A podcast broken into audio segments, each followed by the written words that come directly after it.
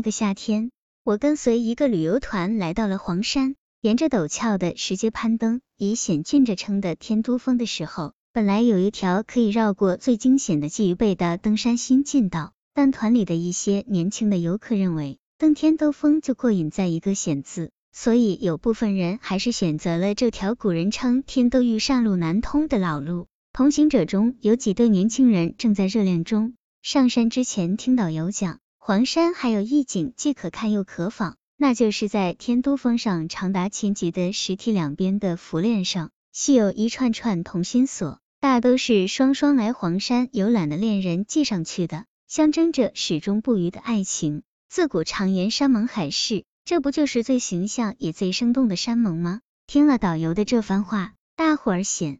得异常兴奋，尤其是那几对恋人，趁登山前纷纷钻进店铺挑选锁具。一路上，随着山路的攀升，渐渐在石阶的两边出现了一串串同心锁，紧紧相扣于长长的铁质浮链。因为太多太沉，粗壮的链条都被压得坠下来，仿佛难以承载这么多份沉甸甸的感情。细看这些锁，有老有新，新的在太阳照耀下宛若一块闪闪的金锭。老的则被多年的黄山烟雨浸染的斑驳陆离。团里的那几对恋人气喘吁吁的坐在冰凉的石阶上，侧目两边的万丈深渊，在眺望仍然升向云端的石梯，不免有点灰心。一位女孩开始和男友商议，是不是中断前行，就将同心锁系在这里。但是男友坚决不同意，认为只有将同心锁系在天都峰的峰顶，才能见证伟大的爱情。说完。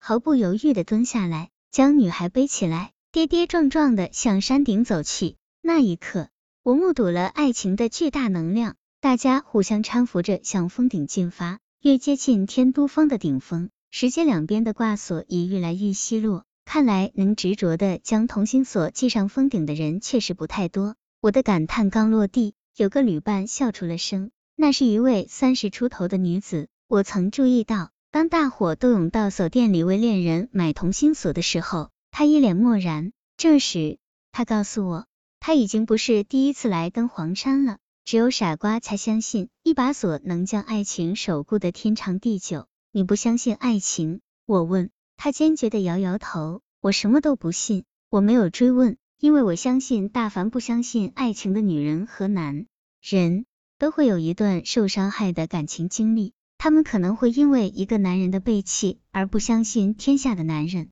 也可能因为一个背弃他的女人而不信任天下的女子。最终质疑的是人的感情。天都峰的峰顶终于到了，登山的磨难似乎是要让人在这里咽下最后一口气，但绝美的风光却让这些嚷嚷着累死了的旅游者发出平生最兴奋、最洪亮的呼喊。一对对恋人热泪盈眶的紧紧拥抱在一起。接着纷纷掏出了揣了一路的同心锁，庄重的将它们悬挂在了黄山之巅。风儿摇晃着扶手链，串串铜锁相互碰撞着，银铃般的回荡在云端。当我不经意的回过头时，忽然发现了同样令我感慨的一幕：在路上说他不相信爱情的那位女子，正在拿一把钥匙试图打开铁链上系的一把苍酸老锁。无论她如何费力。那锁像一只紧扣的河蚌，怎么也打不开。显然锁眼已经锈死，无奈的他只能扑在铁链上失声痛哭。太阳忽然跌进了云层，下山的路上，为防意外，我一直与他相携而行。他断断续续的向我吐露了心声。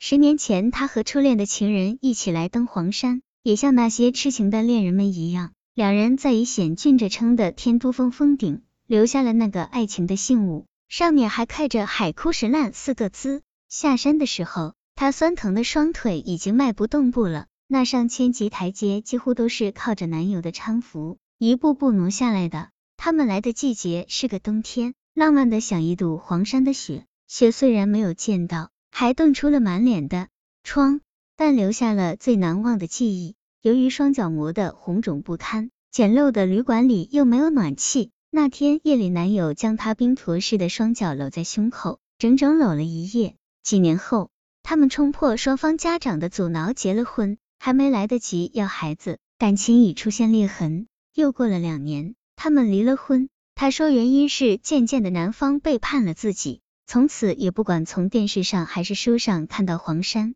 心就隐隐作痛。那把当年历经艰难系上去的同心锁，成为他心中的一个结。随着岁月的延长，愈缠愈大，常常在梦里滚动着，发出让他被劫羞辱的声音。他没有扔掉当年留下做纪念的那把钥匙，而是默默起誓，有朝一日再去黄山，将那把同心锁打开，像扔一块废铜烂铁似的扔进深谷。这些年来，他生活不顺，工作也不顺，尤其听见他人的山盟海誓，就暗自发笑。你是当记者的？回访一下黄山上这一串串同心锁的老主人，如今还剩几对是幸福美满的？经历了这种事，还有谁会相信爱情？他的声音与其说充满了悲怆，不如说充满了仇恨。那是一个爱情破碎的女人才会发出的声音。为了打开这把锁，他生活稍有转机，便参加了这个旅游团，专程来到黄山。他应该想到，但偏偏没有想到，